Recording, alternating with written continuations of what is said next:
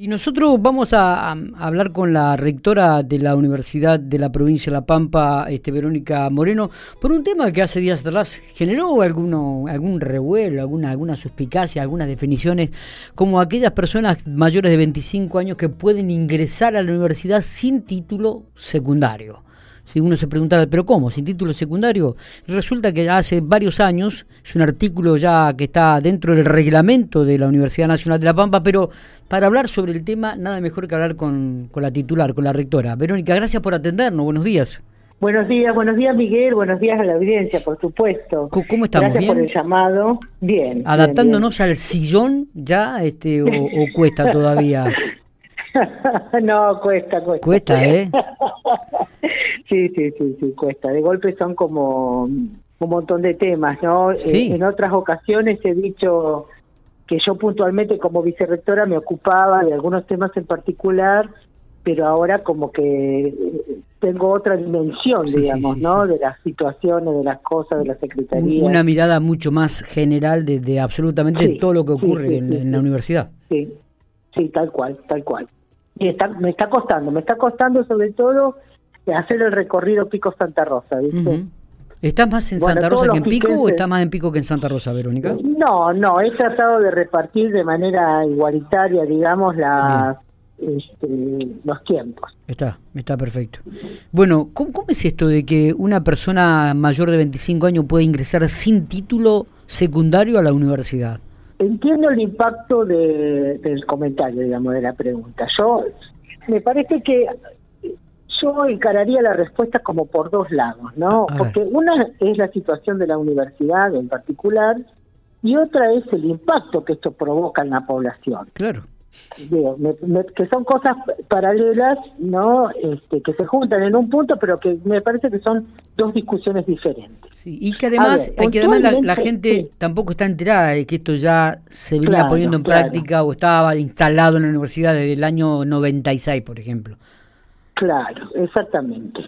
Eh, a ver, dentro de la universidad nosotros nos regimos por la ley de educación superior, que es una ley que implica a todas las universidades nacionales y privadas del país.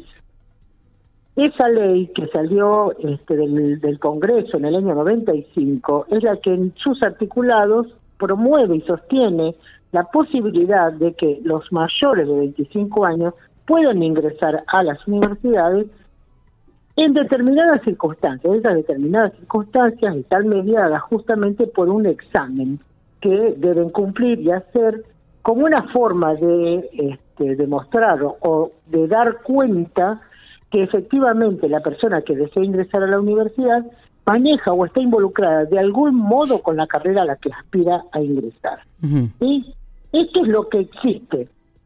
De hecho, en nuestra universidad nunca, jamás ingresó ninguna persona con esas características o eh, acogiéndose a ese artículo. Ha habido algunos intentos, hubo gente que preguntó, que se inscribió y que intentó pasar los exámenes, pero nunca los pudieron eh, salvar. ¿sí? E, esta es la situación. La noticia cuál es? Que nosotros como gestión hacemos una propuesta, Secretaría Académica hace una propuesta de otras características de exámenes justamente para garantizar, para que sea más fluido ese pasaje entre el deseo de la persona mayor de 25 años y el ingreso a la universidad según los temas que le interesen. Esto es la noticia puntual y, acá me voy a referir a, lo otro, a la otra cuestión que tiene que ver con el impacto social que provoca esta noticia y despejar, digamos, todas las inquietudes que aparecen asociadas, ¿no? Claro, exactamente. Porque, a ver, a mí me parece que eh, deberíamos tener claro que hay un mito, un mito liberal que dice que todas las personas, todas y todos y todes, podemos transitar la escuela primaria, la secundaria y la universidad. Eso es un mito, porque en realidad esa igualdad no existe. Lo que existen son distintas oportunidades según pertenencia o no a determinadas clases sociales.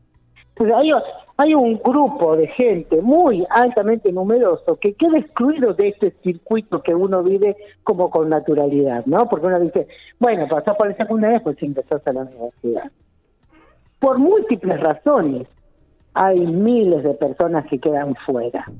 ¿no? Uno puede decir, bueno, habrá algunos que eligen no ingresar a la universidad, habrá algunos que eligen no terminar los, estudios secundarios, pero hay una enorme cantidad de personas que no eligen quedar fuera, sino que tienen que salir a trabajar, sino que se enamoran, que eh, tienen niños o niños, o tienen que hacerse cargo de otras condiciones familiares.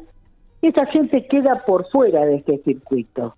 Entonces, el artículo este, mayores de 25 años que puedan ingresar a la universidad, está dirigido o está destinado justamente a esa enorme cantidad de personas que han visto frustradas sus posibilidades de seguir estudiando.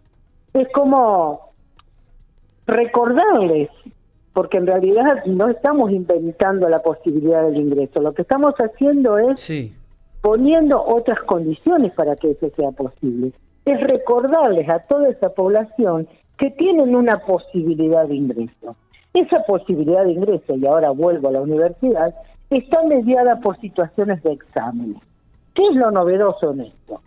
Que va a haber eh, una situación de evaluación que van a tener que pasar los interesados referidos a las disciplinas que les interesa estudiar y con el acompañamiento de eh, Secretaría Académica. Es decir, acompañamientos para habilidades y competencias de lectoescritura, de qué entendemos por estar dentro de la universidad, qué significa esto de trabajar en grupo, cómo estamos organizados, etcétera, etcétera. La inscripción se va a abrir ahora, a partir del 25 de octubre hasta noviembre, hasta los primeros días de noviembre, se van a hacer todas las prácticas de evaluación para que esta persona interesada pueda ingresar en febrero como cualquier otro ingresado. Está bien. ¿Esto se venía haciendo todos los años, Vero? A ver, cualquier persona que quisiera inscribirse en la universidad puede, apelar a este artículo y decir yo quiero inscribirme en tal carrera según el artículo tal. No es lo habitual, no es lo que uno encuentra todo el tiempo, pero estaba la posibilidad. Lo que pasa que, tal como vos decías al comienzo, no era una posibilidad que fuese pública, si querés, ¿no? Exactamente. pasa desapercibida, entonces me parece que por eso también tiene tan alto impacto esta cosa de cómo ahora les permiten ingresar a todos, ¿no? Sí, sí, o, aquella definición de que, bueno, cualquiera va a entrar a la universidad porque ya ni exigen el título secundario, ¿no? Bueno, pero esa referencia, ¿no? Eh, perdóname que sea tan enfática, ¿no? Pero esa referencia que hace dos días, tres días que la estoy escuchando, claro. yo digo, ¿qué es lo que molesta? ¿Qué es lo que molesta tanto? Porque la verdad es que el secundario no forma solamente para el ingreso a la universidad. El secundario también forma para el mundo del trabajo, forma para competencias de ciudadanía, forma para la integración y la socialización, ¿no? Política, económica, social.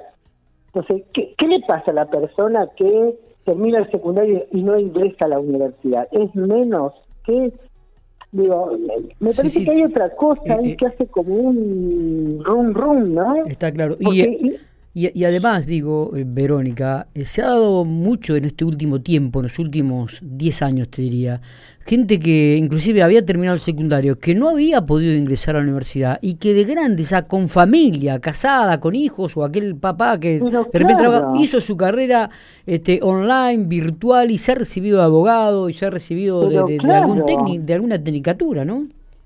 Por esto, por, por esto, ese es un buen ejemplo de lo que estoy tratando de decir que supone, la gente espera, supone que vos transites todo el circuito educativo y te recibas. Pero hay otro sector de la población que no es así. Exacto. Digo, yo misma soy hija de esas condiciones, ¿no? cuando vos tenés que trabajar para vivir, cuando tenés, eh, tenés niños, cuando tenés que sostener a alguien de la familia, no es tan sencillo seguir estudiando. Hay una cantidad de mujeres hermosas que estudian magisterio, que estudian los profesorados, que esperan que sus hijos terminen el secundario y empiezan ellas a estudiar. Es la cantidad. Sí, sí, sí, sí, sí. es maravilloso. Totalmente. Es maravilloso. Me parece que la gente está mezclando esto de eh, me parece que hay un discurso ahí en el fondo o en el trasfondo de que cada vez facilitamos más las cosas, que le damos todo. No es así. Digo, en realidad lo que estamos haciendo es abriendo algunas oportunidades. Nada más, porque tampoco es que se nos va a llenar la universidad de gente que es mayor de 25 años. Y, además porque y además porque lo remarcaste que nunca se ha dado en los años de la universidad que, que un, ingreso de este tipo, ¿no? No, claro. Y me parece que también la gente está mezclando los tiempos políticos, ¿no? Como que esto es un resultado, una ventaja política, de ninguna manera. La ley es del año 95 compete exclusivamente a las universidades nacionales, no tiene nada que ver con el periodo electoral que estamos transitando. Nada que ver. Digo, en este sentido, quiero que todo el mundo se quede tranquilo, porque lo único que estamos haciendo es eh, reglamentando, dando alternativas a partir de una ley que tiene 25 años ya. Está, está Nada más que eso. Está súper claro. Eh, para cerrar, eh, las clases presenciales, ¿ya se están preparando las facultades para recibir en el 2022 a la presencialidad prácticamente del 100%, Verónica? Bueno, es muy buena tu pregunta. Eh, algunas cosas están conversando, pero hay otras que eh, todavía están ahí como en las sombras, ¿no? Que a mí me encanta rematar esa cosa. Porque, a ver, nosotros no podemos hacer de cuenta de que terminó la pandemia y volvemos al estado, a la situación inicial. No. Vamos a tener que tomar otro tipo de decisiones. Vos pensás, por ejemplo, la cantidad de gente que pudo finalizar las carreras o que pudo estar estudiando justamente porque eran virtuales, ¿no? Y no presenciales. La gente de manera sincrónica podía seguir las clases, estudiar, etcétera, etcétera. Entonces, volver a la presencialidad no va a ser como volvemos a la situación como si en el medio no hubiéramos tenido pandemia y como si en el medio no hubiéramos tenido el ejercicio de trabajar en los procesos de enseñanza-aprendizaje a partir de la virtualidad. Entonces, eh, esto lo vamos a tener que poner sobre la mesa porque hay un montón de gente que está pidiendo que continuemos con la virtualidad. Mira vos. Mira vos. Y porque le da, da otras facilidades. Sí, sí, y, y también achica costos y gastos, ¿no? Para las familias. ¿Qué te parece? ¿Qué te parece? Así que lo que estamos conversando es eh, lo que ya hace un par de meses está tirando sobre la mesa, es las aulas híbridas, ¿no? Que es esta posibilidad de seguir sosteniendo, por lo menos lo vamos a hacer hasta fin de año, porque esto que te decía fuera de micrófono, ¿no? Este, el contrato pedagógico que cada unidad académica tiene con sus estudiantes, eh, hay que sostenerlos hasta fin de año y prepararnos para el año que viene. La tendencia es presencialidad plena. ¿Sí? Digamos, esto lo ha dicho el ministro de Educación, esto lo ha dicho el secretario de Políticas Universitarias, Oscar, Oscar Alpa, nuestro rector. Eh, eh, en esto hay mucha claridad, es presencialidad plena.